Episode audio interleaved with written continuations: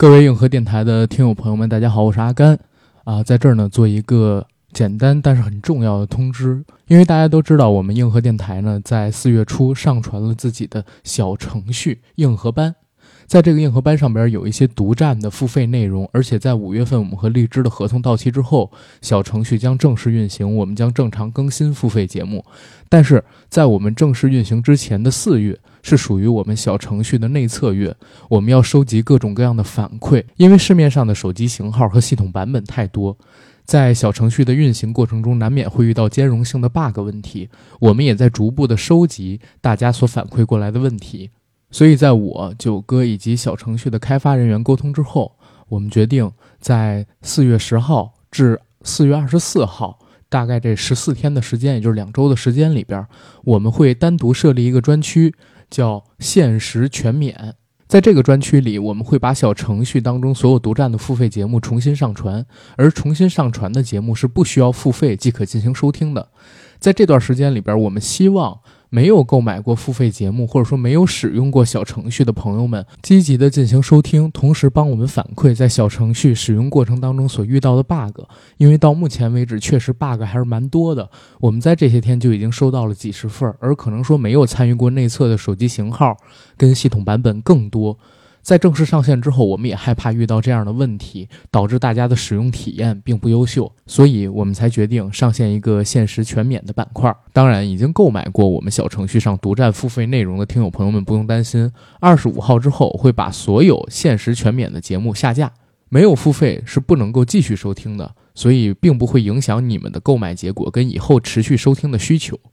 但是在这儿呢，也希望各位已经付过款的朋友理解我们一下。我们现在所做的这个兼容性系统 bug 的收集，也是为了能提供给你们未来更好的收听体验。在这儿呢，感谢一下大家。在这个通知的最后呢，还是呼吁一下，目前还没有使用过，但是即将使用，或者说听到我们这个消息之后会使用我们小程序的听友朋友们，如果你们遇到了任何系统兼容性或者说使用当中的 bug，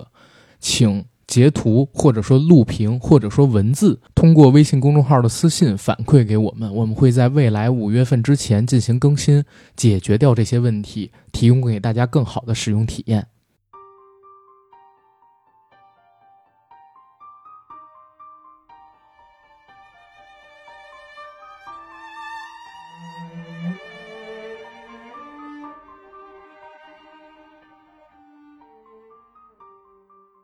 Hello，大家好，欢迎收听我们这一期的硬核电台，我是主播阿甘。大家好，我是小九。哎呀，好累啊！怎么了？刚刚看了一部，怎么讲呢？让我心里边很激荡的剧。看完了之后，心里边的情绪啊，不是那么嗨啊。我知道你说的是哪个剧？哪个剧？《龙岭迷窟》吧。嗯，看完了之后，确实，嗯，心情呢就没什么心情波动啊，靠。余欢水，余欢水，余欢水，特丧哈啊，也不是很丧，嗯，主要是看完这部剧之后呢，我又把原著小说给看了啊，就觉得还是蛮灰暗的啊。突然这一天情绪都比较荡，哎呀哎呀，不要不要不要不要！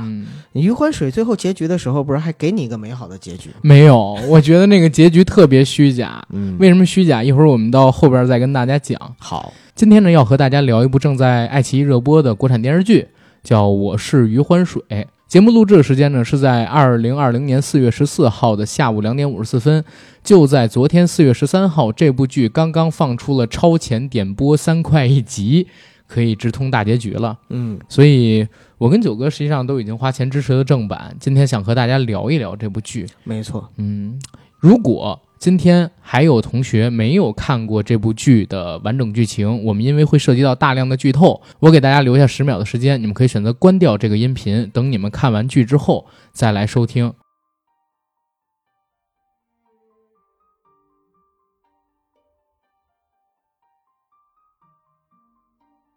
然后九哥，你看这部剧现在豆瓣评分了吗？没看，嗯，是多少？现在的话应该是八点四，高啊。我记得《龙岭迷窟》好像才八点二，对，这部剧开始的时候应该是八点五，哎，还降了，降了，因为昨天开了所谓的付费点播，所以它就降了零点一的评分。不过我感觉有一个地方很特殊啊，嗯，就是观众的情绪或者说中国老百姓的情绪正在逐渐的对待付费点播这件事儿有了变化。我还记得当时应该是庆余年，嗯，做了超前点播之后，对对对，从八点一的评分降到了七点九，就大家很不满意，很不满意，然后上了微博的热搜。但是到了余欢水这个时间段里，好像大家对于超前点播这个事已经开始逐步的适应了。当时网上最流行段子，VIP 再也不是尊贵的了。对，然后到我是余欢水这个时候，好像大家开始逐步的接受，这其实也代表着就是百姓情绪从免费到付费的一种过渡接受等等等等。尤其是好像在最近这几个月，因为疫情的关系，很多的电影也开始尝试的到网上去付费播出了。对，所以其实我觉得超前点播这个事儿有好的方面，也有坏的方面。大家其实不用那么较真儿，对吧？大家其实不用那么较真儿，但是。在这个微信群里边分享盗版，肯定是我需要抵制的。因为今天早晨我刚醒，我就发现一事儿，有人在群里边分享盗版，我警告了一次，如果再发生这样事，我就踢掉了。我在这儿再重申一下，我们硬核电台这个官方微信群里边的一个规矩啊，就是我们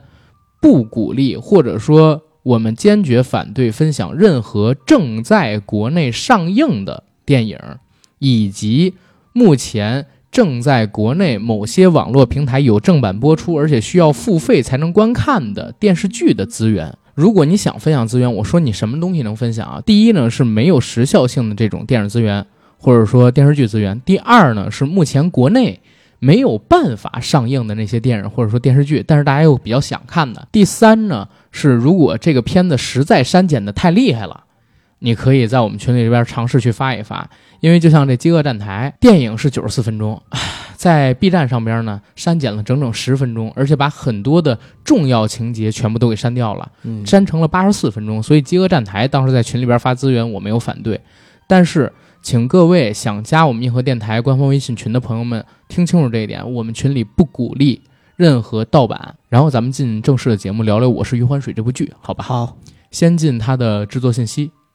我是余欢水呢，是由东阳正午阳光影视公司、爱奇艺联合出品，侯洪亮、杨贝制片，孙墨龙执导的一部国产电视剧，由王三毛磊子编剧，郭京飞、苗苗领衔主演，高露特别出演。全片一共十二集，周一和周二各播两集。它的播出平台是在爱奇艺、腾讯视频以及优酷视频。该剧呢改编自余更的小说《如果没有明天》，以诙谐荒诞的方式描写了社会底层小人物余欢水的艰难境遇与心路历程。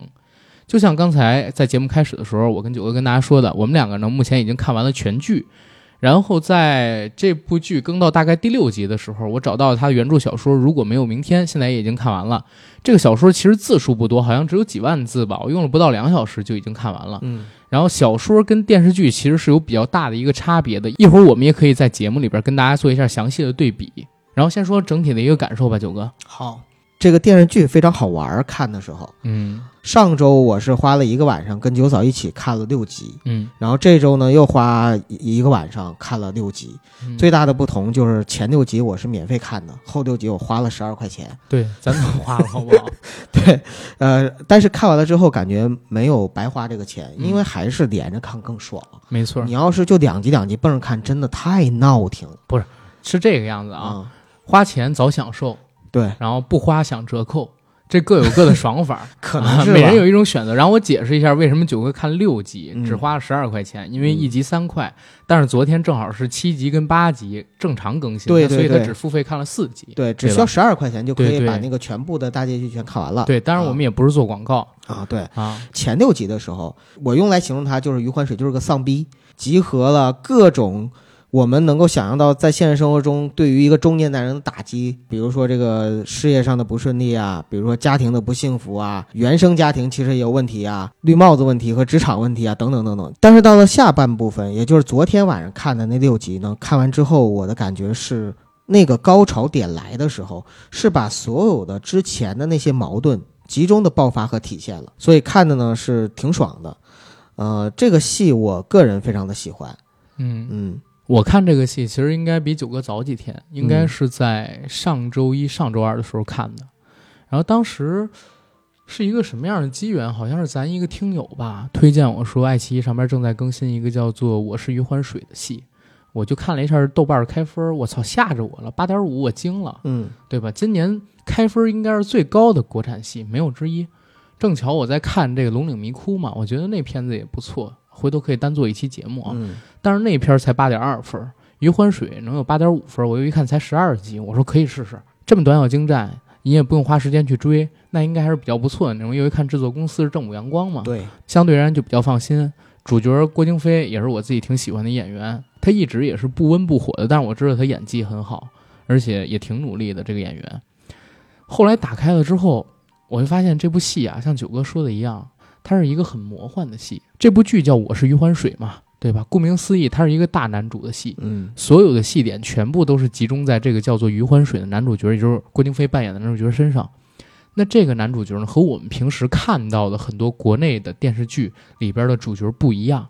他集合了我们目前社会上边人对一个平庸的，甚至说是庸碌的，或者说一个可以称作窝囊废的中年男人的所有不好的幻想。嗯对吧？比如说面对自己的同事、客户，面对跟自己挑衅的人，唯唯诺诺不敢出头，借出去的钱不好意思要回来，跟自己的老婆呢，其实这一块在电视剧里边并没有太多展现啊，在小说里边，因为我是同步看的，展现了他有点性无能嗯啊，他老婆呢一直也在这一块看不太起他，导致他们两个人就是生活上边吧，他属于逆来顺受。老婆呢对他说一指使，而且永远都会在两个场景里边叫他窝囊废，一个就是在床上，再有一个呢就是当着他儿子的面儿，在家里边，在他做日常的工作的时候喊他窝囊废，嗯导致他在家里边生活并不幸福。再有呢就是挣的也少，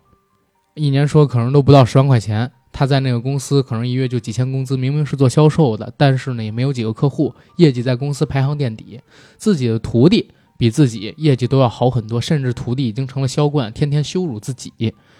领导、同事都看不起他，以前跟自己特别关系好的哥们儿，现在也看不上他了。符合一个我们目前认知当中的一个中年的窝囊废的完全标准，嗯，对吧？甚至集合了很多不太可能同时集合到一个人身上的标准，在这部电视剧开始的那几集里边。所以我看到这儿的时候，我觉得这剧挺有意思，因为我们看多了，是吧？比如说小包总，嗯，或者说最近靳东不也在演一部戏吗？精英律师啊，精英律师我没看，如果岁月可回头啊，那个我看了一集，我发现这是完全不同的两种风格。对，对吧？这不是说哪个好哪个坏的问题，但是我觉得《余欢水》这部戏可能播出来之后啊，会引起更多人的同理心嗯或者说共情感。因为我其实并没有过着余欢水那样的生活，甚至我跟九哥也讨论过，我俩会不会成为余欢水那样的人？嗯，但是我俩后来想想不会，因为我们俩本身的性格就不可能成为余欢水那样特别窝囊，到哪儿呢都出不了头的这样一个男人。是，对吧？但是这样的一个人为什么会引起我们的共情感？是因为你在看到他的时候，你会不由自主的想，余欢水是怎么变成这样的？我们会不会也在经历一些事情之后变成像他这个样子？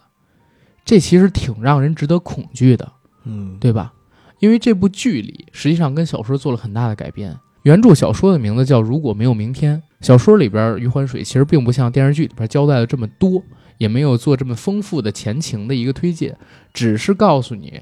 余欢水是一个很失败的 loser，一个中年男人，他曾经创过业，在十几年前的时候跟自己的大学同学开了个广告公司，做这广告公司的副总，当时呢还是他老婆倒追的他，嗯但是后来广告公司干的不行了，相当于他也没啥钱了，就跑到一个所谓的电缆公司去做销售员，但是业绩一直不好，浑浑噩噩的活了十几年，一直被人看不起。电视剧其实并不是这样的，电视剧最开场三分钟其实是讲了一个很让人心痛的故事。余欢水曾经也是一个意气风发、充满梦想的年轻人，在零九年的时候，他就看到了智能手机市场未来的发展趋势，构想出了比如说像是美团外卖、饿了么这样的在线订餐平台，嗯，也构想出了一些其他的移动互联网时代才能诞生的经济模式。但是就在他们去见风投的路上，发生了一起车祸。当时是余欢水骑着摩托车，带着自己的另外一个非常好的朋友，也是他的创业伙伴，一起前往去见风投的路上。但是因为分心在打电话，没有看到红绿灯，导致他们俩的车被撞了。他的这个好朋友死掉了。当时警察问他是谁在开的摩托车，他呢为了躲避入狱的责任，就说是他这个好朋友开的车，结果导致好朋友的家人，他的父母拿不到抚恤金跟赔偿金，自己虽然免受牢狱之灾，但是因为一直受到良心的谴责，身边的朋友呢也记恨他撒了这个谎，跟他都疏远了，然后自己浑浑噩噩的，越来越自卑，越来越讨厌自己，开始逐渐的用谎言弥补自己生命中的那些错误，或者说自己不愿意面对的现实，就变得越来越 loser，越来越悲哀，越来越窝囊，后来就变成了我们在剧情里边看到的那个余欢水。嗯，对吧？所以其实电视剧相比于小说而言，给了余欢水一个曾经年少意气的这么一个人设。他是因为后来遇到了事儿，背弃了自己的本心，成了缩头乌龟，才变成了现在的 loser 跟窝囊废。但是小说里边就没有什么突发事件的原因，只是自己呢混的不行，越来越呲，越来越呲，越来越呲而已。小说里边呢，它因为是第一人称的版本，嗯所以里边呢实际上有很多的大量的余欢水的心理描写。嗯我看小说的时候，给我的感觉是，这个余欢水其实一点都不值得同情，然后他的内心其实本身就比较的阴暗，并没有说多善良或者说多正能量。电视剧呢，我不知道是因为郭京飞演的好，还是剧本改编的原因，都有，就其实是给了他一个比较善良的一个人设。嗯。他虽然说很窝囊，然后也爱撒谎，但实际上呢，他是一个对于周围的所有的人其实都保有善意嗯，这样的一个人。其实小说里边也对周围的人有善意，嗯啊，这个我们一会儿到后边再说。我接着来讲，就是我看下来的一个剧情，就是前几集我看到的是这样一个男人，然后引起了我的一个兴趣，因为我现在在国产剧里边看不到这样的人嘛，嗯，对吧？甚至让我想到了什么？让我想到了小丑，嗯真的有点像小丑，明白。只不过呃电视剧里边更温和。温和的太多，没有什么反社会的人格跟情绪的表达，对吧？也最后没有变成那个烧毁他们那个城市，我忘记叫什么城市了。原著就是北京，它其实套用了很多以前我们曾经看过的一些经典的影视作品的痕迹。你比如说，之前我跟九哥聊，他的一个情节很像我小时候看的许冠文跟萧芳芳主演的电影，应该叫做《抢钱夫妻》。那部电影现在大家也可以看一下，非常经典的一部电影。里边的剧情其实我记不太清了，但是具体的故事结构我可以跟大家讲一下，就是一个临近退休的电视台主持人，他查出自己得了癌症，为了不让家里边人担心，他就跟家里边的人谎称说自己没得癌症，只不过是用癌症做噱头，为了赚笔钱。电视台在得知他得了癌症这个消息之后，也找了各种各样的商业合作呀、广告拍摄呀，跟一些站台的机会，想要推出他这么一个面对癌症坚强不屈、勇于面对自己、勇于站出来这么一个英雄的主持人形象。所以他又在最后那段时间里边大肆的捞金，但是因为他女儿还有他的夫人都一直认为他患癌症这件事是假的，是为了骗钱，所以都特别看不起他。直到最后的结尾，他们才知道原来父亲是真的得了癌症。然后许冠文在摄像机前进行新闻直播的时候，说了一段大概十分钟左右的独白。这段独白呢，是教所有的观众朋友们要有自己的思想，不要被新闻带着走，不要电视上边说什么你就信什么，要勇敢的面对自己。疾病并不可怕，癌症也并不可怕。他不知道自己进了手术室以后还能不能活着出来，但是他想告诉大家的是，一定要相信自己，一定要动脑子，动脑子，动脑子。那是那部电影里边其实讲的一个故事。那余欢水可能是把这个故事给反过来了，他是没得癌症，但是被误诊了。但是误诊之后，他因为觉得自己的生命快要结束了，所以开始放松自己，开始想要做一个勇敢站出来的人，重活一遍。最后发现自己误诊了，但是在中间这段时间里边，他已经对自己的生命做了很大的改变，包括性格上，包括自己在工作、职场、爱情、家庭这些关系上面都做了一个很大的人设转变。在他做的这些人设转变之后，他的生活也变得不一样了。所以实际上，电视剧《我是余欢水》告诉我们大家的是，不要畏缩，要勇敢的站出来，勇敢的面对自己。困难不可怕，可怕的是你自己告诉自己很困难，不能这么干。越是恐惧，就越不行。一定要做一个勇敢向前的人，这样你的人生才不会成为余欢水那样。如果你已经成为余欢水那样了，你要改变自己，重活一遍，对吧？对，所以当时我看完这部剧之后，我就有了一感受，我说我们一直说国内缺少现实题材，没有好的现实题材作品。那好，二零二零年可能说出了一个，然后，当然，九哥刚才说的这个魔幻感也是存在的，尤其是到后六集的时候，这种魔幻感就越加强烈，各种的矛盾冲突都集结到了一起。而且，因为它和小说的剧情做了一些错位，所以实际上它把很多的情节给弱化了，或者说赶到了一起，导致大家看的时候实际上是有点撕裂感的。嗯，尤其是到最后结尾的时候，确实魔幻感很强，有点像一出舞台剧，而不像一个传统的影视作品了。对，嗯，这个我相信可能也是编剧和导演的一个大胆的尝试。但是刚才阿甘说撕裂这个，我我倒是突然想到一点，嗯，呃，最开始的时候，呃，余欢水呢是我们能够看到在剧集里展现出来，是因为一场车祸，因为他最开始撒的一个谎，导致他的人生发生了转变，变得浑浑噩噩，变成了一个窝囊废，变成别人看不起的人。对，但是在他跟自己的老同学去要钱的时候，嗯，好像我们发现，其实余欢水跟他的老同学的关系一直都是他老同学带他，就好像是呼来喝去的。对，其实这一块就是之前我跟九哥聊过嘛，嗯他所谓的撕裂感，这个其实不太统一。在余欢水得知自己得了癌症之后，因为开始被误诊嘛，他不知道自己被误诊，嗯，他的老同学欠了他十三万，对，怎么要都要不回来。他去找自己的老同学要过好几次，甚至被狠狠地耍了一次。他老同学在电视剧里跟他说：“因为你当时撒了个谎，导致我们的好朋友，就是那死去的好朋友，名字叫做大壮，嗯他的父母郁郁不得志，甚至最后呢，悲凉的、孤独的死在了他们当时的那个房子里，没有人养老送终。所以他一直因为这件事记恨余欢水。虽然他很有钱，余欢水借他这十三万并不叫什么事儿，还了不叫什么事儿，但是他就不想还。他跟余欢水说的原话是：“我可以还，但那他妈得老子乐意，嗯要不然的话，你对不起大壮，对吧？论撒谎，你是祖师爷。”这是他当时电视剧里边原话。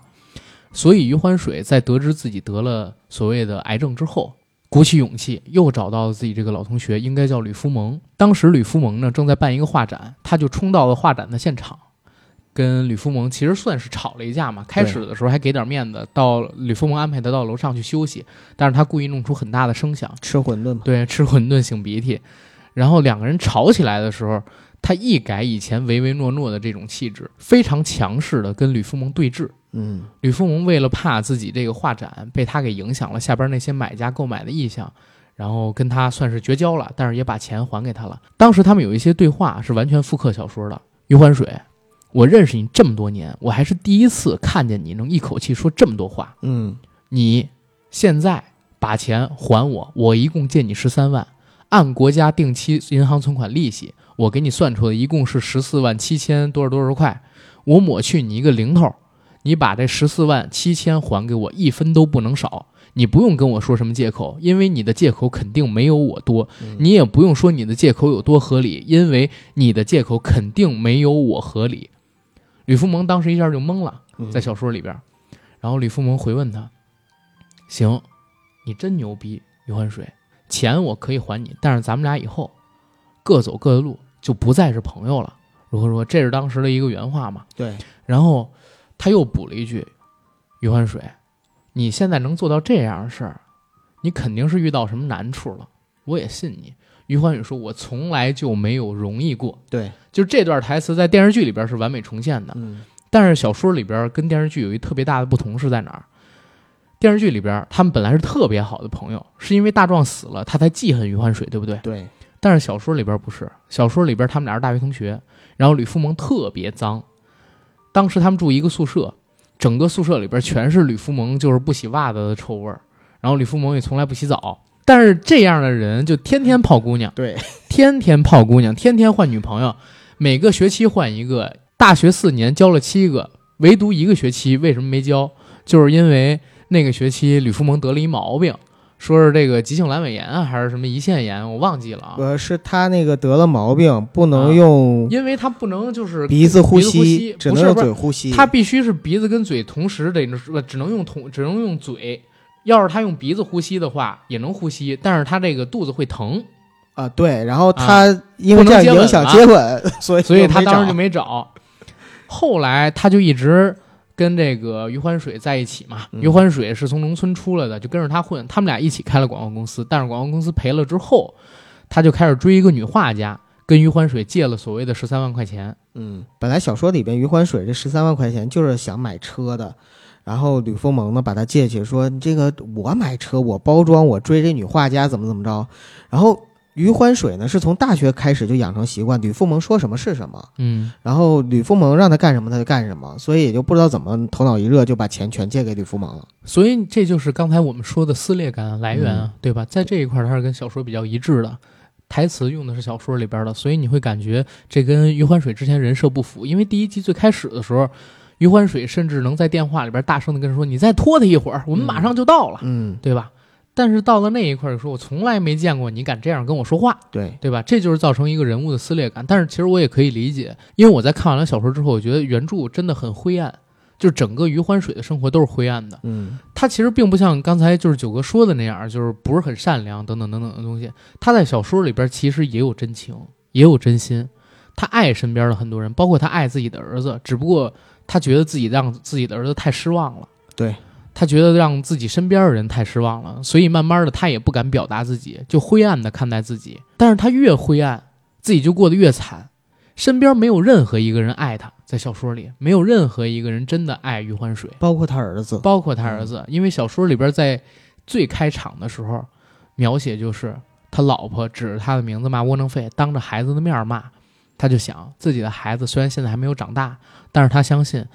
在孩子长大以后，第一个看不起的人就是他自己，嗯对吧？就是余欢水自己，这个爸爸当的太失败了，在自己的儿子面前一点尊严都没有，所以在小说里边他的人生灰暗极了，没有任何人爱他。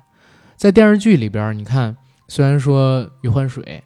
可能说到后面的时候有了安子气概，成了英雄，成了大家追捧的那么一个人，成了公司里边好多人学习的榜样，对吧？嗯不明真相的围观群众学习的榜样，最起码是，但是也没什么人爱他。在电视剧里面有这么几个人对他还是算是比较好的。嗯第一个呢是他儿子的在学校同学的那个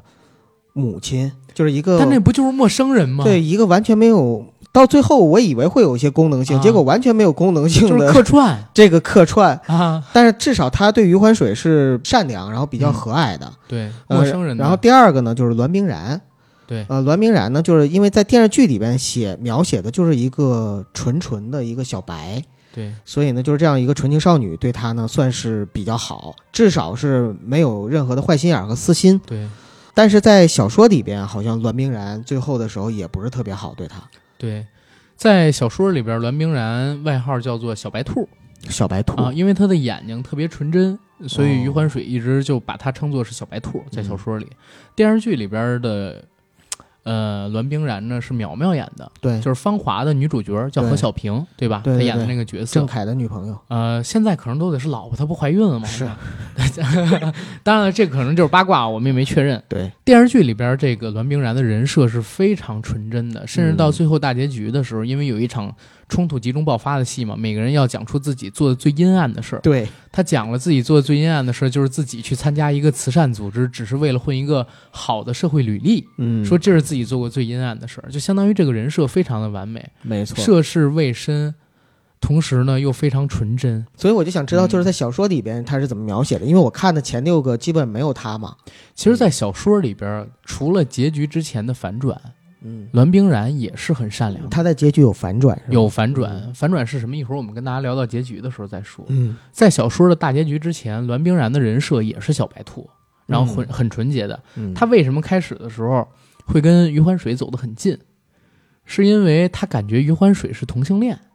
啊，他以为余欢水是同性恋，对，因为在小说里边，余欢水长得不像郭京飞一样，啊，余欢水呢应该是一米六出头，啊然后呢，呃，他是个光头，就是没头发。他是后来剃秃的吧？不是，他就没头发，知道吗？在在那个小说里边，就是外形上边没有任何吸引人的地方，而且人到中年了嘛，体型保持的也不是很好，再加上就是余欢水，他那天花了一万块钱给自己整了一身行头，嗯不知道是这个导购小姐故意整他还是怎么样，给他搭配了一身在国外一般只有同性恋才会这么穿的衣服，虽然都是名牌，看起来很帅气，嗯。但是国外一般都是同性恋这么穿。而苗苗演的那栾冰然，电视剧里边跟小说里边都有一个细节说到了，说自己家里边呢曾经把他送到澳洲去留学。对，回国，啊，但是因为他父亲去世了，嗯。养不起他了，他又回国。但是因为他在国外待了很久，他很了解国外那些文化。嗯他看到这个余欢水这样之后，才主动愿意跟他搭讪，因为知道他是同性恋嘛，嗯觉得他对自己不会有什么风险，然后就让他帮自己去递传单等等等等。甚至他们俩一起去旅行的时候，他跟余欢水不是住在一个帐篷里吗？对对对，也是因为这点，他认为余欢水是同性恋，好有安全感，对，甚至在小说里边，他还让余欢水帮自己解这个内衣的这个扣子啊。啊。但是呢，余欢水不是同性恋，我记得在电视剧里边有一个描写，是他第一次到余欢水家里边的时候做志愿者，然后开冰箱，然后把衣服脱了，就外套脱了，啊。然后余欢水但是电视剧里边没提这个茬嘛。就就就说你干什么？然后他说啊，我有点热什么什么。但是你要知道，就是咱们国家呀，嗯咱们国家影视剧里是不存在这些群体的，啊，对，对吧？所以你从这儿可以理解 LGBT 啊对，不不存在这些群体的。但是当时在小说里边，余欢水做了一个什么事儿？他不是同性恋嘛，嗯他就把这个手啊往前伸了伸，解完扣子之后，结果这个栾冰然就给了他一大嘴巴啊啊啊，然后跟他说了一下自己为什么会跟他睡在一个帐篷里边。哦，余欢水当时就懵了，我像同性恋吗？像 所以你开始聊到那个酒吧里的梗，嗯我觉得也有可能是这个人设被挪移过来之后造成的撕裂感，嗯对吧？有可能是那个解读的人并没有看过原著小说对啊。然后到了后半段的时候，其实余欢水在小说里边真的爱上了栾冰然，因为觉得他特别纯真、单纯、善良。这个也是我觉得在电视剧里边可能表现的稍微有些薄弱的地方。嗯，就在电视剧里边，呃，他跟苗苗演的栾冰然两个人的感情线，我觉得嗯其实挺突兀的，而且就是嗯没有没有一个特别合理的解释和发展。但是在小说里边听你的描述，应该是他们两个人之间有更多的这样的一个互动。没有。嗯我为什么会跟大家讲，就是他们俩一起出去玩？实际上，电视剧跟小说最大的区别，实际上是电视剧把小说的情节给拆解了。嗯电视剧是先发现自己得了癌症，对吧？然后在第六集的时候发现自己误诊了，嗯而小说呢是到结尾的时候，余欢水才发现自己被误诊了。而得了癌症的是谁呢？电视剧里边说他拿了一个姓王的人的那个病历，嗯对吧？然后医生呢就看错了所谓的拍片报告，把他给当错了。嗯，而小说里边是到结尾的时候发现，余欢水拿错了同事的病历，同事谁呀、就是他的徒弟啊？啊吴安童。吴安童得癌症了，在车里。对对，但是呢，在小说里，吴安童并不是他徒弟，是他就是关系还算凑合的一个同事吧只。是同事。啊，但是这个同事呢很粗鄙，一直也看不上他，因为客户多，看不上他业绩差嘛。每次都上完厕所不洗手，然后拍他脑袋。嗯但是余欢水因为自己患了癌症嘛，对吧？那时候被误诊，他生气了，从桌子上面拿起一把刀，说：“你要敢拍我脑袋，我就拿刀捅了你。嗯谁惹我，我捅谁。嗯这个吴安童就开始给他道歉，怂了。结果余欢水不但不领这个茬儿，还反击了他一顿。但是他看手上有刀，也没敢理这个余欢水。嗯后来呢，相当于余欢水在这个魏总面前表现了自己无畏又真诚的一面，魏总就把余欢水当成了自己人，当成了自己安排在下边的一个间谍，让他报告在公司里边遇到一些情况。所以吴安童又巴结他，而小说里边呢，因为赵觉民跟梁安妮两个人搞破鞋嗯啊，被同事们都发现了，所以他俩被开除了。吴安童呢接了赵觉民的班儿，成了那公司的一个副总吧。他就把自己所有的客户都扔给了余欢水，嗯所以余欢水就相当于跟他关系还不错。后来发现，原来得了这胰腺癌的晚期的，居然是吴安童，所以才引出这么一个事儿了。所以电视剧是第六集发现的，小说是结尾才发现的。我想起来了。，对，但是小说结尾的那个智斗歹徒，嗯确实是电视剧的结尾。对，啊，电视剧结尾也是智斗歹徒，小说结尾也是智斗歹徒，所以实际上小说里边，因为余欢水一直不知道自己被误诊嘛，所以他这个临终关怀是一直跟这个叫呃栾冰然的人坐着的，嗯，所以他们俩有一段比较长时间的接触，但是接触的项目基本上跟电视剧都差不多，啊，电视剧里边该表现也都表现了，就是一些遗愿清单嘛。对遗愿清单的内容，比如说蹦极呀、比如说他们到山上去野营什么的，这些也都表现了。其实小说里边就是讲余欢水看到他这么纯真的眼睛之后，就有点心动，因为他在自己小说里的老婆身上从来没感受过这些明白。啊。他小说里边的老婆不像高露那么漂亮，是一个身材也无短，性特征不明显。嗯原话啊，然后唯一可能说比较特殊的地方就是脚踝到脚趾头很白皙，很细嫩。这是他老婆身上唯一的一个优点，所以每次余欢水自己在家做性幻想的时候，总会想着老婆那个脚，嗯，因为他结婚结得太久了，他很难去幻想别人，你知道吗？对，九九哥有这样的想法吗？没有啊，好的，嗯、啊，你都不想九嫂啊？别人是谁？啊，好的，就是小说里边其实上是有这样的一个呃描写的嘛。嗯然后他在看到这样的女孩之后就有心动，后来跟他接触越深就越心动，尤其在最后又经历了那段生死考验嘛，嗯，对吧？他就开始爱上了这个所谓的栾冰然，而电视剧里边其实也是差不多的，他对栾冰然的纯真也心动，因为他见过的女人，要不然是像他老婆那样的又物欲又无耻，要不然呢就是像电视剧里边梁安妮那样，也是又物欲又无耻，而且呢是靠贩卖自己的美色上位往上爬，所以他对女性已经很久没见过单纯的了。在栾冰然出现之后，最后他们又经历了那些事儿，他爱上了栾冰然，在救护车上跟栾冰然伸出了手，说：“我想天天看到你。”刚想十指相扣，栾冰然把手撤回去了，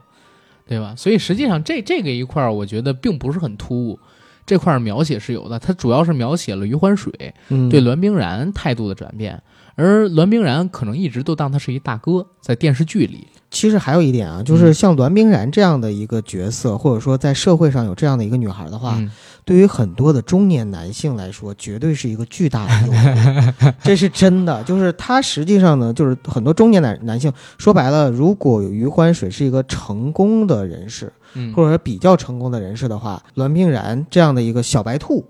对他来说可能就是会极大可能是他的一个出轨对象，或者说是一个婚外情的一个对象。嗯，嗯，就是余欢水没钱嘛，对。他不是成功人士嘛，对，小说里边也是他有贼心没贼胆儿。如果不是他最后得了癌症了，他都不可能就是找那个梁安妮过来跟自己打一炮，对，对吧？然后小说里边梁安妮的人设其实是差别最大的，哎，没错，因为在电视剧里边，实际上是余欢水进入了公司三个高层，他们倒卖公司电缆，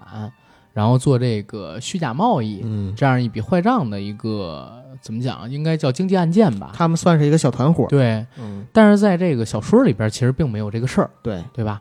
小说里边最后破获的就是这个人体器官倒卖案，嗯，跟这三个所谓的领导是没有关系的。然后在小说里边更神奇的是啥？梁安妮呢，虽然外表一直骚，因为有毛病，所以在小说进行到中段的时候，甚至还是一处女，因为她呢有那个先天性的阴道闭塞，啊、就是俗称的叫使女。对，如果大家看过什么《小鱼儿与花无缺》的话，当时花无缺认识一个国外的公主，那公主就是使女。嗯，但是梁安妮信佛，到了一个尼姑庵之后，支了一偏方，说要有一个属狗的，然后中年的秃头男性跟他发生一下性关系，就能把他这个毛病给治好。对，当然，我觉得这个肯定是假的啊，肯定得靠医生。但是小说里边是确实给他治好了。他俩做了一次之后，确实给治好了，所以他一直在勾引这个所谓的余欢水嘛，哪怕余欢水做的特别呲，这个小说我也看了，正是因为这个，所以你刚才说余欢水其实在性功能上或者性能力上嗯，有欠缺，也是能够展现出来的。对，因为他不光是跟自己的老婆在床上的时候，他老婆骂他窝囊废。嗯，你看他跟梁安妮在一起的时候，其实好几次都不举，然后是梁安妮呢非常耐心的去辅导他，说没事儿啊，然后鼓励他慢慢的休息一下，而且跟他说得很清楚，说你可能以前不习惯做这种事儿，现在刚开始干，心里紧张，这是可以理解的，嗯。放松心态，调整好，然后咱们再来，就这样的一种环环的引导，循循善诱的情况下，他才最后终于成功破了梁安妮可不是啊，可不是啊，我看的就是啊，他当时可不只是这样，他是给那谁吃了伟哥，然后又在他下体涂了紫色的药水对对、对对对对，啊。有有有有服药的这这个这个啊这个情节，还有。对嗯。而且到最后其实是梁安妮做成了，他没做成。梁安妮被治好了，但是余欢水没完事儿，但是梁安妮已经已经穿裤子了。对，梁安妮就是完成了这件事儿之后就穿裤子了，然后在小说里边紧接着下午就找赵觉民去了，跟赵觉民他们俩开房去了。他就是拿余欢水当一药引子，对，余欢水根本就没解决，但是他那个药效又下不了，而且因为梁安妮不是有那毛病吗？嗯，呃，下体是闭塞的，甚至还刮伤了他还了，刮伤了，对，，刮伤了这个 余欢水的某些部位，嗯，所以余欢水自己也不能解决，然后还疼，还充血，因为我们东北话说就蹭秃噜皮了，然后然后就一直挺着，挺了整整三个小时才下去，所以他特别恨梁安妮。梁安妮也是因为跟赵觉民这个事儿被公司里边人发现了，嗯所以才被开了。然后这是小说跟可能说电视剧比较大的一些区别吧，梁安妮她在小说里边和电视里边确实是人物特别不同。非常的不统一。呃，小说里边呢，刚才说的是使女，而且一开始的时候就跟余欢水相当于是发生了床上的关系，而且那个时候余欢水还没有跟呃自己的老婆离婚，嗯，对吧？然后，而且在一开始的时候，梁安妮一直在公司里边各种试图勾引他，这是小说里的描写。但是在电视剧里呢，梁安妮从一开始她就看不上余欢水的，而且她跟赵学民还有魏总，就公司里边这个三个主管吧或者高管，他们三个人实际上是一个小团伙，专门呢就是倒卖公司里边的这种电缆，然后做假假电缆的生意，呃，贪污啊，各种各样的违法犯罪的勾当，实际上是把假电缆卖到公司正经的工程里边去。反正就是以次充好嘛。对，对。他们三个呢有个账本，这个账本是一个 U 盘，他们三个在对账的时候不小心被余欢水给撞见了，嗯，结果阴差阳错的这个 U 盘又丢了，他们就以为是余欢水把这个 U 盘拿走了，嗯，所以他们就心怀鬼胎，想要从余欢水这块套信息，用了各种方法比如美人计啊。南安妮就施的是美人计，不过呢被余欢水给制止了，这是第一次。后来呢，第二次又施了一次，余欢水呢是痛痛快快把衣服都脱了。对，当时是我那块儿我笑喷了，你知道吗？是吧？因为我没开弹幕，我不知道弹幕大家的表现是怎么样。嗯，第二次去色诱余欢水，想让他交出这些资料的时候，不是，第二次是求原谅，不要举报他。啊，不举报他，也让他把那东西交出了嘛。嗯然后他去拉了个窗帘儿，当时还没有说要色诱余欢水，只是拉了个窗帘，等他再转身，都是成余欢水只穿了一条短裤，然后衣服都脱了，你知道吗？在那儿坐着，然后他一笑，大概懂什么意思了嘛，就贴过去，但是贴着贴着，手指头刚抚到余欢水大腿根儿，嗯，还没有再往上抚摸，余欢水就不行了，就站起来说：“不行，我们不能这样干。”然后 也相当于又拒绝的。但是其实电视剧里边的梁安妮啊，跟小说最大的不同是在哪儿？小说里边就写她是一骚蹄子，嗯，原词儿就是骚蹄子、嗯浪货，这是小说里边原词啊，不是我说的。明白明白然后说她就是天性比较放荡而已，嗯当然也有可能是，嗯，可能说是憋的吧，因为之前一直是这个长得很漂亮，但因为下体有缺陷，嗯，所以一直都在这个憋的过程当中没有释放过，所以就显得风情万种，很骚。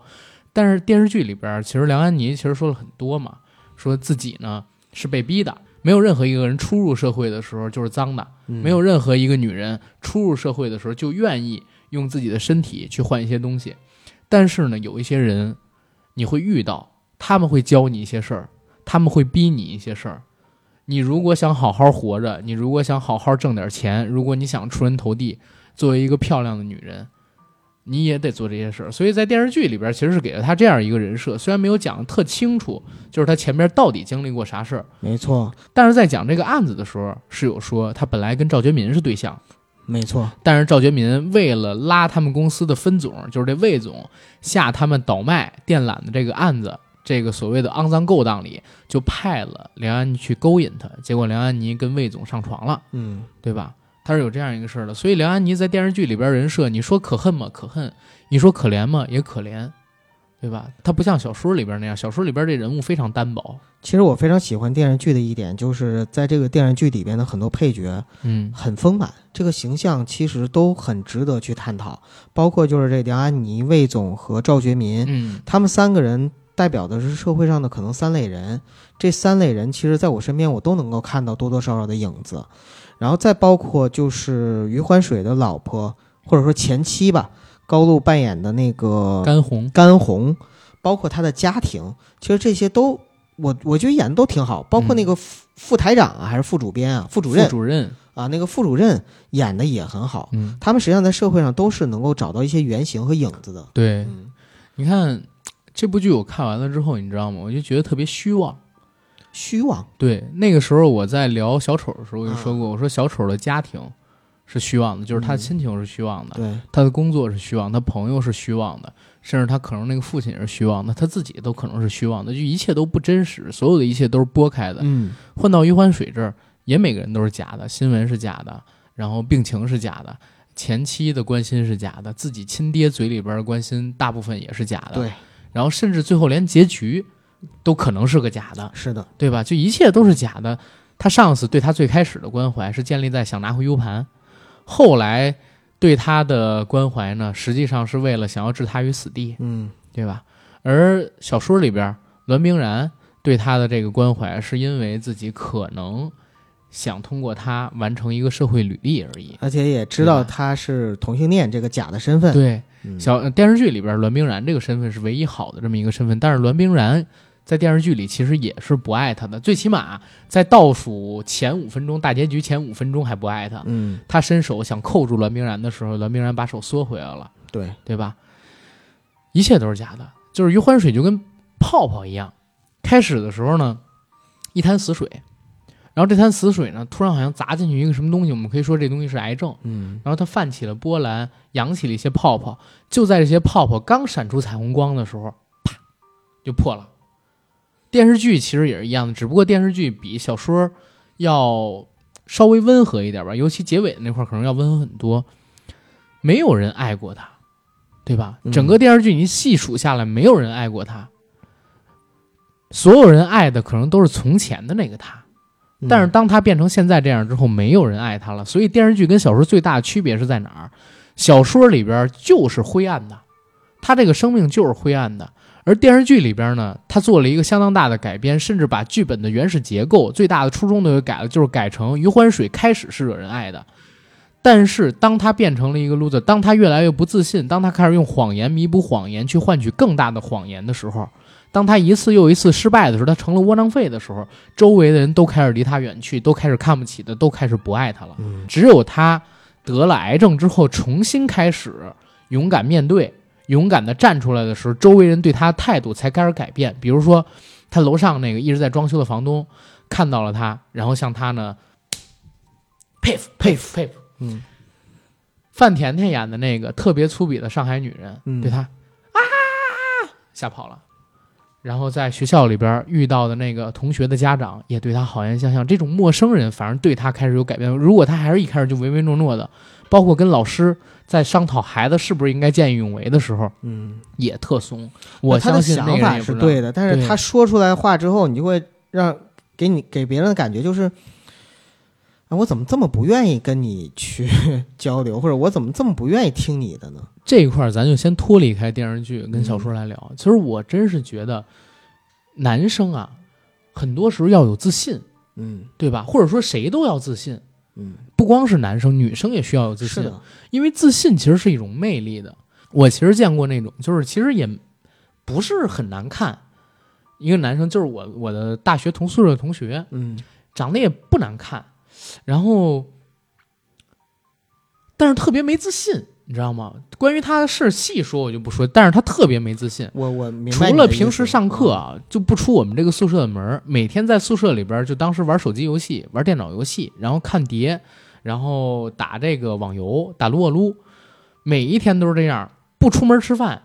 让我们宿舍的哥们儿呢给他带饭，除了上课就不出门，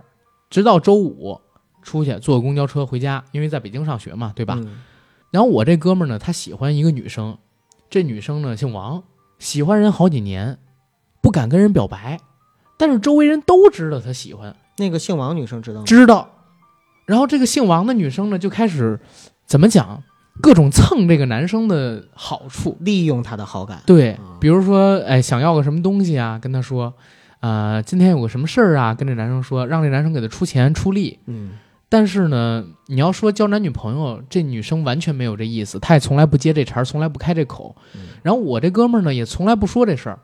甚至后来你知道吗？我帮他跟这个女生去说事儿，然后我跟这女生差点都有那个暧昧不清的关系，但是他是我哥们儿，我就没没没没有那啥。嗯，就是最大的区别点是在哪儿？就是自信心的问题，对吧？对，你都不敢张嘴，你都不敢勇敢的跟人说一句话，你怎么去争取你想要的东西？没错。你看电视剧里边的余欢水也是，在他的世界里边，或者说在他的生活里面，没有什么是真的。对，但是他其实也是撒谎成性，或者习惯性的撒谎。他对别人很多东西也不是真的，不管这种撒谎他是善意的还是因为习惯，但是周围的人感受到的确实就是他撒谎成性。我们就想一想，如果余欢水这样的一个人物，他不是长郭京飞那样子啊，不是那么逗逼、那么可爱，然后他就是一个普普通通，像小说里描写的一个光头一米六，然后非常普通的这样一个窝囊废的男人，嗯，在你生命里的话，在你身边，你会就跟他当把他当成真正的朋友，然后对他特别好吗？可能至少在我看来的话，我会觉得我跟他也成不了一类人，对。然后也当不了这样的朋友。其实我说真的，昨天我还跟朋友聊呢，我说在我生命里边儿，就是很多人都让我遇到过，嗯但是最后留在我身边的人，其实基本上都算是混得不错的。嗯身边为什么没有这种人？是因为我觉得跟这种人可能说，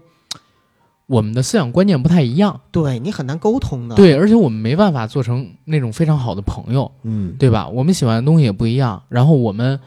可能说想要的东西也不一样，然后我们做人做事儿的风格也不一样。像余欢水，他在小说里边儿，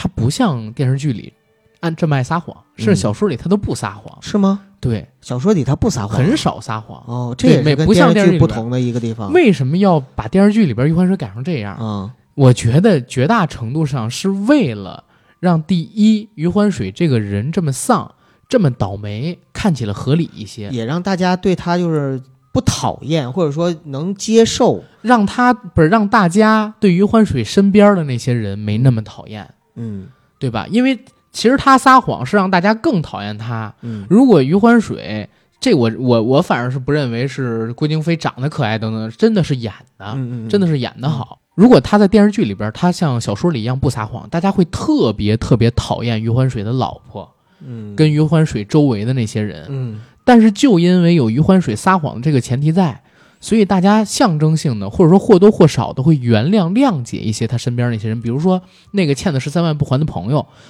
开始的时候，大家都是非常的恨这朋友嘛，嗯。说他拿余欢水当狗耍。嗯。但是后来，当大家知道余欢水曾经撒过那么大一个谎，伤害了他们那么好的朋友的时候，而这哥们儿呢，确实也拿他当哥们儿。嗯，啊，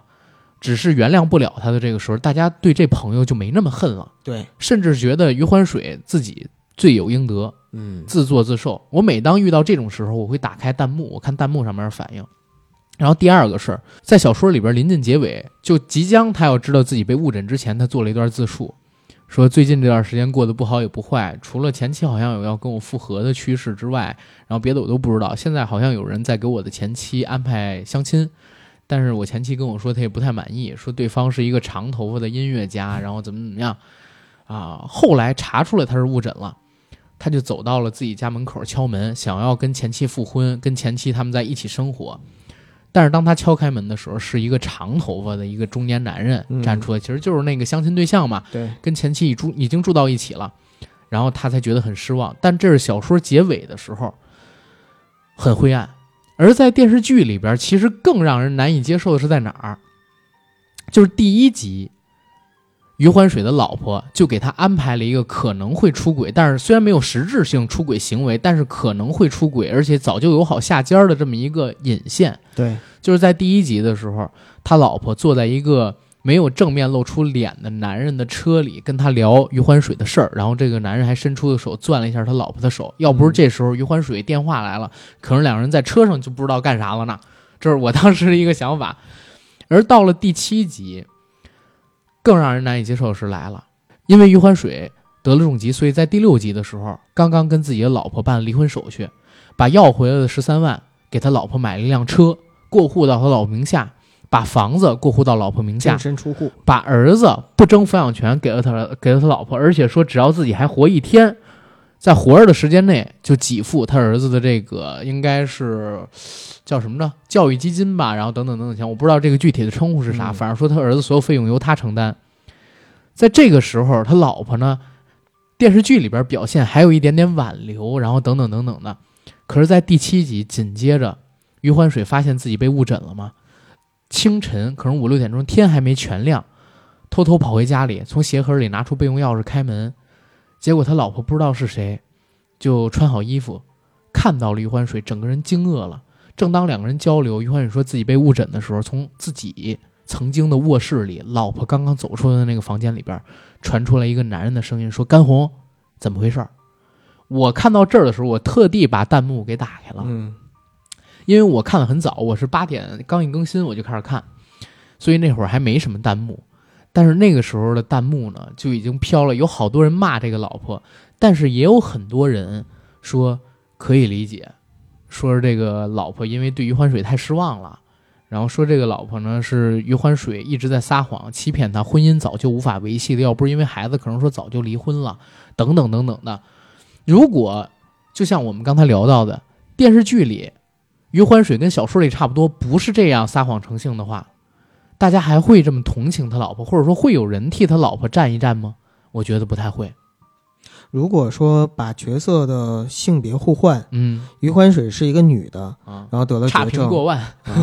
然后她她老公呢是跟她离婚了之后，然后这女的把什么全给她老公了，然后最后知道自己误诊了，跑回来找她老公，结果发现她老公屋里传出一个女女孩的声音，说那个甘红怎么啦？然后这个时候可能弹幕上就全都是骂那个余欢水，对骂骂余欢水老公的人了。对，没错，在这个故事里边，其实我能感知到啊，就是他其实能做得更好。嗯这个剧其实能做得更好，他怎么做得更好？就是他放弃这些温情，他放弃这些人设上边的，犀利一点。对他更犀利一点。你就像我之前不讲过一故事吗？当时呢，就是拍《集结号》的时候，嗯当时好像赵宝刚还是他们几个谁去探班儿，正好拍到结尾了，他们就怂恿张涵予别拍这什么所谓伪光正的结尾了，你最后给他们找到了这个所谓的证明，多虚假呀，对吧？嗯有可能发生吗？你应该这么拍。当时他们就鼓动张涵予说：“你演的这个角色谷子地就一直在煤矿里边挖尸体，挖尸体，挖尸体，一直挖不着，你就天天挖。”然后挖到年纪越来越大，满脸的胡子，衣服都破了，挖到死。不是挖到死，衣服都破了，然后脑子里边只剩下挖到尸体这件事儿，人就变得疯疯癫癫的。嗯然后周围呢有一群小孩儿天天来这儿玩儿，每次看见你就说疯老兵，疯老兵，疯老兵，然后拿煤块砸你。电影的结尾也别什么吹集结号了，嗯电影的结尾呢，就是你坐在这个棚子里边，大冬天手里边捧俩凉馒头，冻死了，在那儿一动不动的捧着俩凉馒头。这是那个电影的结尾。当时张涵予知道之后特心动，你知道吗？因为你这么一拍，我操，影帝呀、对吧？但是后来他本这个这原原始的结局也当了影帝嘛。是是是，但是冯小刚艺术对层次上去了。冯小刚接受采访的时候，就是说他不想这么拍，他觉得那样太惨了，他自己于心不忍，他还是想能做一点温情的东西。但是你其实一想，刚才我们说的那个结尾，就是我讲的那个故事，这是真事儿啊。嗯这个结尾只要你拍了，可能在这个作品的价值上面，它会更高一些，对对吧？那也显得更真实一些。而余欢水也是，如果说他的主创团队不是这么有温情，他把余欢水这个故事拍得更犀利一点儿，就是虚假的，每个人都是假，新闻是假的，病是假的，前妻的爱是假的，然后对他的关怀是假的，就是前脚刚在电视台跟他报完，下一脚就在家里边出现这么一，甚至连儿子都不是他自己的时候，嗯，就是因为因为我看到那段时候，刚才咱俩不聊嘛，对，我说他俩吵架的时候，我心里想着，这孩子不会不是余欢水的吗？因为情节真的是气氛已经到了，就就好像甘红嘴里马上就要说出那句话：“新找那个男的能对他那么好吗？能对我儿子好吗？”啊，我就觉得甘红马上就要说出来，他肯定能对于晨好，因为他是于晨的亲爸爸。他已经说了半句了，他一定会对于晨好的。对，为什么？为什么你能这么肯定？因为我我我就在因为后边说，因为他是于晨亲爸爸，这是我当时猜的。结果他说，因为他是我前男友。然后余欢水懵了一下，余欢水就问：“那你不是说你第一次吗？”对呀、其实，在那个时候后边也能接，就是我在婚前有过，我骗你那怎么了？但是这些东西，如果说当时能拍出，就是给余欢水最大的打击，其实有利于让余欢水这个人物跟把这个故事变得更冷峻，嗯，对吧？他如果当然，咱也得说，如果变得更冷峻，广大观众可能会接受不太了。这只是咱们一种想法。包括说，就是在结尾的时候，为什么你会觉得有撕裂感？包括我觉得不真实，嗯因为在小说的结尾，我今天我还特地发了一个微博跟朋友圈嘛，我可以给大家就是念一下这个小说的结尾我。还我还转了呢。对，小说的结尾就是刚才我已经说到过一部分了啊。余欢水呢自己回了家，然后发现家里边呢，呃，是一个陌生的长头发的男人开了门，然后他就背着他的全部家当，从家里边走出来，失魂落魄走在大街上，一时间不知道该去哪儿。他走进一个街心公园，瘫坐在一个莲椅上，任凭深夜的寒风包裹着他光光的秃头。街心公园深处走过来一对恋人，两个人手挽着手。女的正在跟男的说着一件有趣的事儿，声音非常耳熟，就是栾冰染的声音。他说，他当时在酒吧里穿着范思哲紧身 T 恤、杰克琼斯牛仔裤、阿玛尼的短款风衣，还剃了一光头。你说，你说，我能不以为他是个同性恋吗？这是栾冰然，这是栾冰然说的话。然后说这句话之后，小说就结束了。嗯为什么要以他做结尾？是因为在这段前也就推四五段话，栾冰然跟他还有一段对话，是他去医院之前，他说：“栾冰然，我爱你。”然后栾冰然眼睛一下红了，说：“于大哥，哪怕你能再活一年，我也会说我爱你。但是你现在这个情况怎么怎么样？就说，但是他也说了我爱你，只是不能在一起。那个时候，余欢水眼中的栾冰然还是非常纯真的，而且是非常善良，也爱他的。而且在那个时候，小说里边的栾冰然的人设似乎是唯一一个真心对余欢水的人。对，但是紧接着往后也就走了几百个字，在最后的结尾，栾冰然就和自己新认识的男朋友说了这样一段话，相当于他在拿余欢水当笑话讲给别人听，余欢水最后一点希望都没了。所以余欢水就孤独的坐在风中。这是小说的结尾，如果没有明天嘛，对吧？嗯所以，为什么我说电视剧的结局就显得特别不真实？大家想啊，他们几个人刚刚经历一场大冲突，对吧？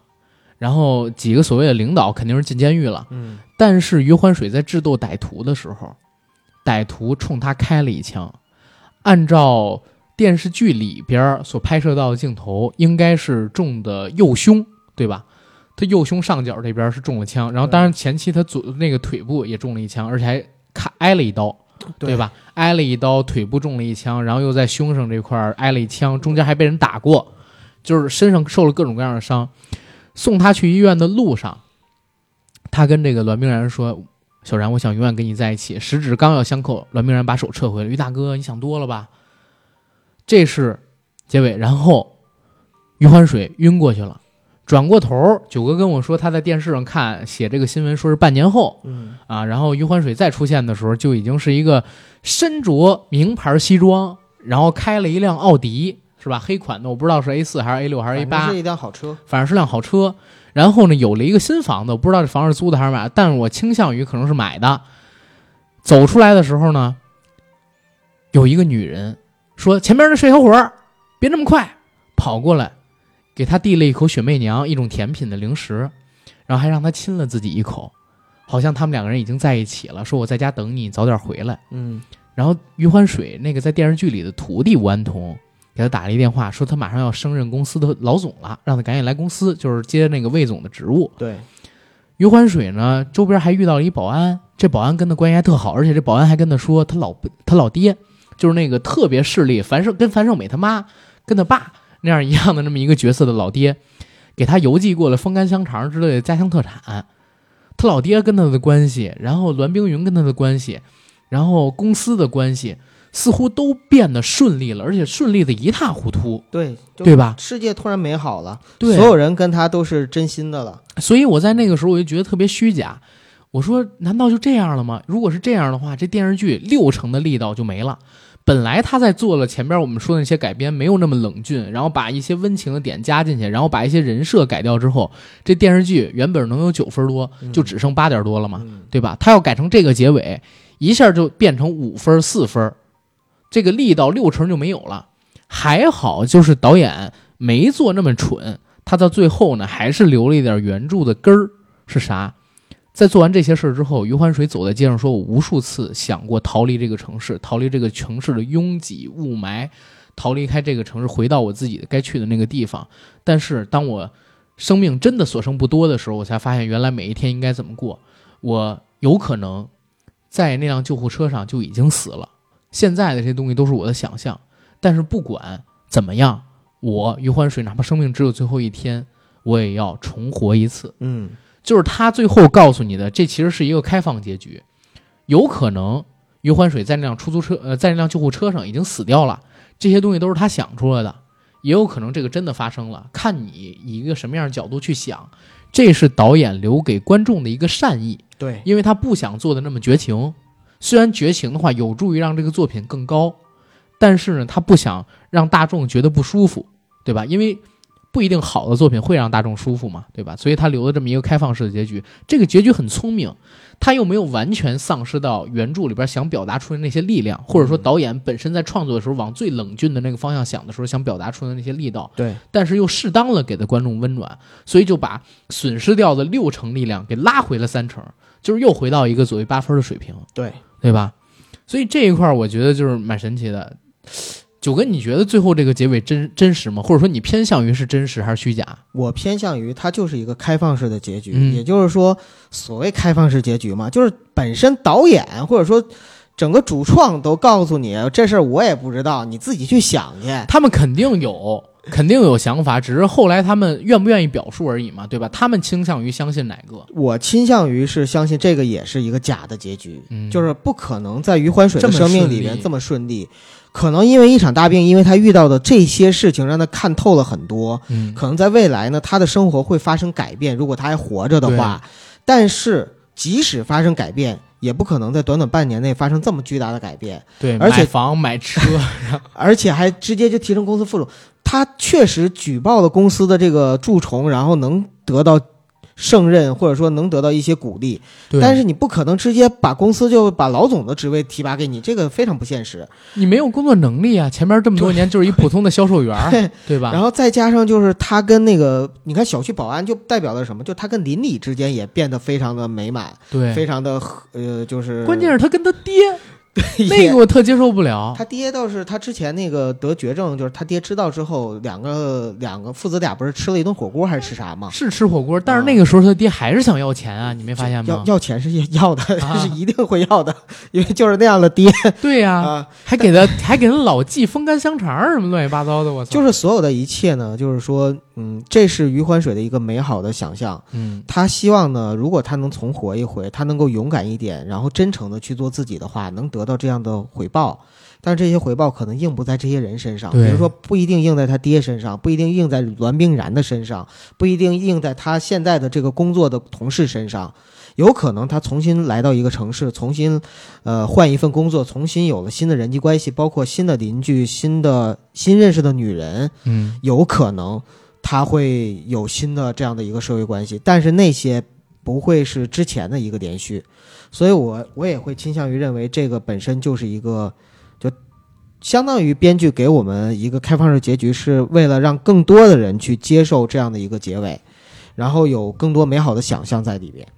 对。嗯其实我是在看完这个剧之后啊，我们现在再稍微跳出来一点啊，我是看完这些剧之后，嗯、我呢一直也在看网上大家对他的评价。嗯，其实咱们身边看这个剧的人很多。对，啊，包括我发个朋友圈，可能十几个咱们的听众给我点赞嘛。很多听友都在看。对，然后他们呢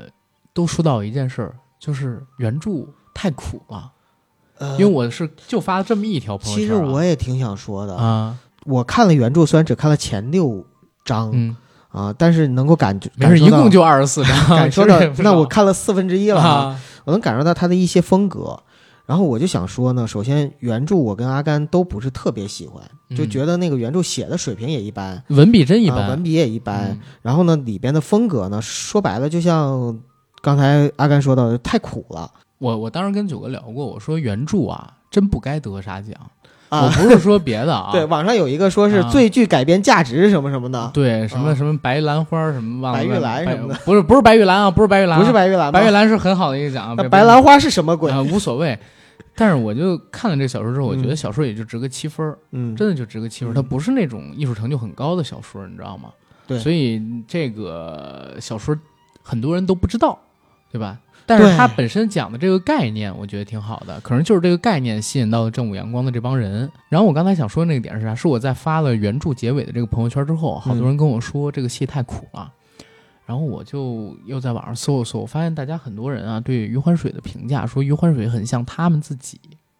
很像社畜。嗯嗯嗯。然后其实我真的想了一下，我身边有不少能跟余欢水有些许代入感的人，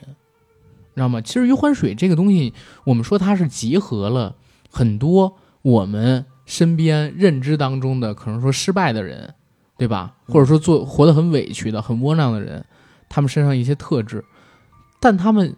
这些特质如果分散出去，没有集中到余欢水身上，他其实每个人身上也都有。你在面对自己的时候，或者说面对一些不公义的事儿的时候，你敢不敢站出来？嗯，可能你也不敢。对，那其实你跟余欢水也会做同样的选择，对吧？那如果当时骑摩托车的那个人是你，然后你的好朋友摔死了，问谁骑的？如果你说你好朋友的名字，你不用坐牢，反正他人已经死了，你会说你还是说你好朋友开的这辆摩托车呢？对吧？然后如果说你是那个被楼上装修的邻居打扰的睡不着的人，你上去跟人家理论，两个施工队的人，一个手里边拿着电钻，一个手里边拿着铁锹，来了一五大三粗、纹着身、戴大金链子、戴墨镜的那么一个所谓的土豪，跟你来理论，你到底是跟他争执，还是跟他下楼？不是，你到底是跟他争执，还是下楼睡觉去？再有就是在职场里边，其实，呃，于欢水这个年纪在剧里边应该是三十八九岁嘛，跟我差不多吧，呃，比你大吧，应该。我觉得差不多大。好吧嗯，其实混到他那样的也很正常，嗯就是身边这也是常态，这样的人很多。对，就是每个人身上或多或少，你在看余欢水的时候，或多或少你都会找到一点影子。那如果说我我我们这个年纪的，可能就想从余欢水身上得到的东西，就是我们千万不能犯他曾经犯过那些错误，走他走过的那些路，然后成为这样的一个人。因为成为这样的一个人的话很痛苦。我刚才跟九哥聊说，如果一个男人，或者说一个走在社会上的一个中年男人，变成像余欢水那样，他的老婆离开他，其实也很正常。对，然后他的同事啊、员工啊欺负他也很正常，就是这个实在是太正常。但就是因为这种正常，才给了你特别大的恐惧感。你千万不能成为那样的人，嗯，对吧？没错。就阿甘，你刚才说到他上楼装修，那是第一集的情节，然后他找装修的那个施工队去理论，因为周末的时候还在装修，然后影响了自己和老婆的休息。这块儿，当时我还跟九嫂坐在沙发上看的时候还讨论，我说如果是我的话，我肯定不会像余欢水这样子，就是这么窝囊。然后上去理论的话，我肯定也是会是先动手的那个人。但是我知道，在社会上，其实可能更多的人是选择的，不一定是跟余欢水这样子，呃，就是这么极端啊，比如说那么窝囊，呃，但是他可能也会选择多一事一种不如少多一事事不如少一事，或者忍一忍，会有这样的想法我。还记得咱俩有一次在我原来那地儿录节目，嗯，然后咱俩都不知道是哪层在装修，你还记得吗？对对对，嗯就特别吵，当时呢声音都没办法听，我们俩就打开这个所谓的楼道的门，嗯，对吧？因为楼道它是上下贯通的嘛。对，然后我发现是八层有人在装修，然后顺着楼道那个门的声音、电钻的声传过。那天好像是是工作日下午吧？工作日下午，工作日下午，然后我就去敲他们门了。嗯我说你们能不能先别装了？我们在这个 家里边办公，你们现在对我们很有影响。嗯如果你们要办公两个小时之后再办公，我就回想一下，我跟余欢水最大的区别在哪儿？我说话特有底气，对对吧？就是我呢，你怎么着都行。咱不是说要装横，或者说那个就是过去了之后就要吓唬人，但是你至少你说话的时候你要有底，有点。底气而余欢水是这样，先窝着自己。啊。首先，人缩着的时候啊，就会有一种别人看着你特别好欺负的感觉。嗯再有，他一说话，哎，咱们是这个样子的，就是我们这个楼呢在下边一点，你们这个楼呢在上面一点。今天是星期六，你们不能这样，就是扰民。嗯，然后他是用这种语气说，对吧？甚至可能说比我这个语气，我这语气可能说是温柔，他那个语气真的是懦弱。他说话没你清楚，就是呃，嗯郭京飞演的余欢水啊，啊就在那个时候他，台词功力真的好，他是就就那种含，就感觉好像嘴里边是含着说话。这就是怯懦的表现。你对啊你说话的时候唯唯诺诺的。我这个你别这样什么什么，就那种感觉。哎，嗯，这也确实郭京飞演的好。对，呃，其实都挺好。当时看的时候，大家就已经很喜欢很喜欢郭京飞了啊。嗯，包括之前就是，其实他一直风评，包括大家觉得他演技都很好。然后这次在这个戏里边，我感觉可能大家对于他的的喜爱程度一定是又涨了一份。我觉得可能郭京飞今年年底或者明年一定拿几个奖，对对吧？我觉得今年不会有任何一个戏，或者说会出现一个像这样的大男主的戏了，对吧？因为郭京飞直接是演了现实生活中一个类型群体的集合，嗯对吧？集合到了余欢水身上，他是一个集大成者，这个人非常真实。虽然他身上融合了很多不可能在一个人身上所表现出来的特质，嗯但是郭京飞演得好，这些东西他不突兀，嗯对吧？他面对儿子的时候，到有一有几个细节啊，我记得特别清楚。有一个细节呢，是他儿子到医院去看他，给他剥了鸡蛋吃。他说：“你是世界上第二个给爸爸剥鸡蛋的人。嗯”他儿子问：“那第一个人是谁啊？是妈妈吗？”然后郭京飞看了一下那个甘红，那个眼神儿很怪。为什么说很怪？因为就在这集的前半集，他刚刚发现他老婆家里有另外一个男人，但是当着儿子，他不能表现出来跟自己老婆有什么矛盾嘛，对吧？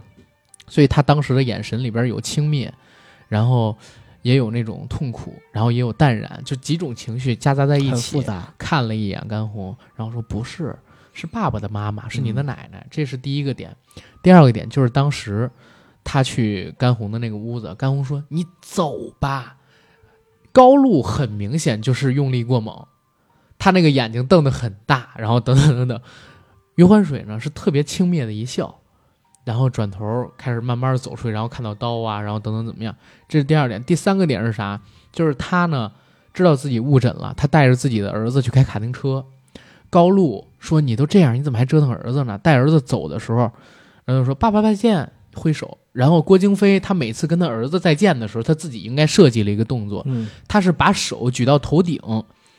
然后伸出两个手指还是三个手指，然后把这三个手指微弯，这样做再见的姿势。他每一次都是这样做的，跟自己儿子做再见的时候，哪怕他那个时候再伤心，也没有因为就是伤心而放弃掉他自己跟儿子之前相处的那些模式。嗯，就是这一块是演的真的特别好，对，而且这个剧本身也很有细节。就是我在看到一点的时候，我觉得正午阳光啊，为什么这几年这些年里异军突起，在国产电视剧里边，当时呢是绑匪把余欢水几个人绑架了，余欢水骗他们说自己认识能卖人体器官的这么一个渠道，说把这些人卖了，够你们偷渡的钱。然后说，那你这信息在哪？在我手机里。然后按理说啊，如果是那个正常的国产剧啊，这这块确实可能也是我想多了啊。正常的国产剧可能就直接从那边拿了一个手机，然后咔咔咔开始弄。然后这个剧里边，绑匪会问一嘴，哪是你手机呀、呀？碎屏那个，啊碎屏那个嗯，就很贴实。是，这些细节其实是从导演，然后到整个拍摄地里边所有的工作人员都重视，然后才能做起来。然后再加上郭京飞本身演技方面有设计，对吧？然后才做出来的。没错，没错，嗯，整个余欢水这个故事，就是刚才我们其实讲了很多嘛，就是它跟原著的一些区别呀，讲了讲，就是它给我们带来一些思考啊。我再说回这个故事本身，如果我是导演的话，我觉得余欢水这个戏，我可能做的不会比他好。为什么？因为我在衡量了整个戏之后，我发现这可能是最好的一种拍法了，就是它又能兼顾大众情感、大众的这种感受，然后他呢又兼顾了自己想表达的一些内容，对吧？虽然这造成了些许的撕裂感，这些撕裂感可能就是来自于余欢水身边人，比如就说甘红吧，对吧？嗯前边呢就是给了余欢水这样撒谎成性，后边呢又让甘红做出了比较不道德的事儿。但是想着用这种所谓前边撒谎成性去弥补他不道德给大家带来的这种生理上边的厌烦，但是它造成一种撕裂感，这种撕裂感存在在好几个人物的设定上边，跟一些故事的不真实性上边。但是这些不真实性我都能理解。能接受。如果他不这么做，大众不理解，大众不接受，大众会说三观不正，甚至有大众会因为这个而厌世，你知道吗？这是他跟小丑可能说最大的区别，嗯，对吧？小丑就是把这个东西做到极致的那种。其实余欢水如果不是给了这么多的温情，